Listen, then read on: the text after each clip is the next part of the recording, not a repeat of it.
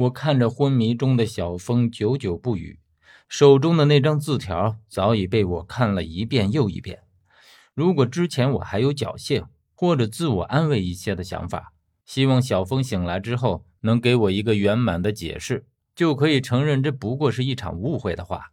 可是，在看到这张纸条的时候，什么解释都没必要了。从一开始，小峰就是一个射在我身边的扣，只是我不知道而已。我虽然面色不变，但心里却是翻江倒海。我发现越是这样的时候，我却越出奇的冷静。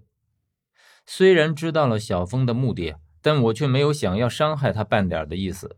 于是我站起来，打算离开这里，而小峰就让他自生自灭好了。毕竟要我对他下手，我也狠不下心。可在我站起来的时候，却看到了薛，不知何时站在了镇尸塔之后。他依旧那副冰冷的表情，只是眼睛盯着我，却一句话也不说。我觉得他的眼神已经说明了什么，于是问他：“你早就知道了？”薛冷冷的点点头，却依旧一句话也没说。我这时候反倒不知道该说什么好了。似乎薛当时从小峰他们身边将我带走，反倒还救了我一命。不过他既然早就知道，那么就是故意救我了。我一时间竟然不知道该如何感谢他，可是感谢的话在心里却一个字也说不出来，或者说并不是说不出来，而是不愿意说。其实归根结底还是之前的疑心作祟。我始终看不透薛，他自始至终都有自己的目的，而且我能感到他进入这里的这种很强的目的性，这让我在他身边觉得有一种很强的危机感，或者说是。危险感，而我从来都没有忘记十三的那句话：“薛是要拿我去做祭品的。”虽然现在知道了十三的目的，但他那时候的一句话却像一个烙印一样，深深的印在了我的心里。我竟然丝毫也不怀疑。按理说，十三的话我是一句也不能信的，但这句话我竟然就这样信了，一点怀疑的心都没有。所以这时候在面对薛的时候，我竟然感到了一种前所未有的恐惧，一种因为猜忌和看不透而萌生的恐惧。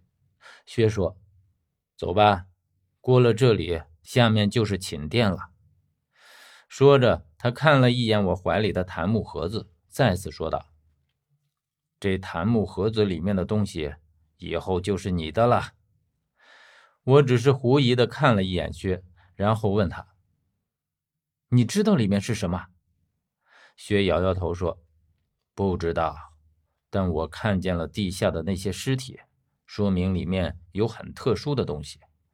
怪不得十三和丽都在找。十三和丽都在找，那么在地下，十三说要找铁燕子，就是在骗我了。其实他要找的是这个檀木盒，只是后来变故发生的太过于突然，而打乱了他的计划。”而且薛的言下之意是他俩在找，他却并不在其中。也就是说，他要找的东西比这个还要更稀罕。我于是将这个檀木盒塞进了背包里，只是它的香气太浓郁了，几乎熏得我浑身都是。而且才出来一会儿，整个墓室里都是这样的香味了。要是有人循着味道追过来，这香味就是绝好的路标。只是薛却说。这香气倒能盖住你的活人气，也是件好事。最起码到下面之后会省心不少。然后我们便不再去管小峰，而是从墓室的另一条通道进去。